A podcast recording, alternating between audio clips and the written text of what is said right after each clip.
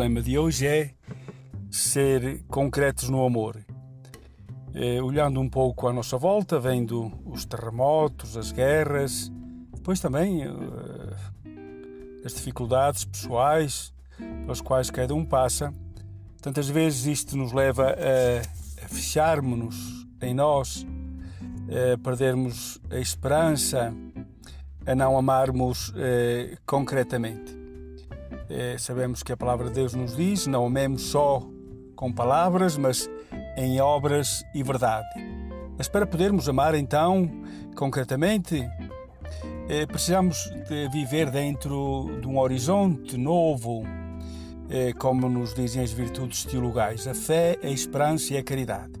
Precisamos constantemente de renovar a nossa fé a fé num Deus Criador, num Deus Omnipotente, num Deus Amor, num Deus que está próximo de nós, que está ao nosso lado, é, num Deus que concorre em tudo para o bem daqueles que o amam. E, e esta certeza e esta fé é, é que nos abre a esperança. E a esperança é que nos coloca em ação é, para então nós é, acreditarmos e podermos viver a caridade. Caridade é isto, é esquecermos de nós é, para nos abrirmos é, ao irmão. Sabemos que nada é pequeno daquilo que é feito por amor. Então, aquele que vive estas virtudes teologais, fé, esperança e caridade, verdadeiramente acredita no amor. E acredita que Deus é amor e que nada é pequeno, que tudo o que é feito por amor é, é grande e participa da vida divina. Eh, um dia, um missionário em terras eh, da Índia, naquela imensidão e no meio daqueles problemas, ele sentia o peso de toda a miséria e que o bem que fazia, eh, que não tinha nenhuma força. E então caiu num, num certa prostração, num certo desânimo.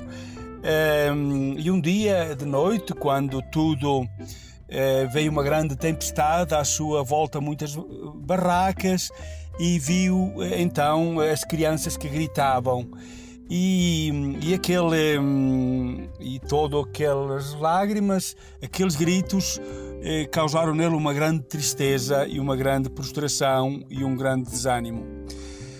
Porque pensando que o bem que podia fazer não, não produzia nenhum efeito naquelas circunstâncias e no mundo à sua volta.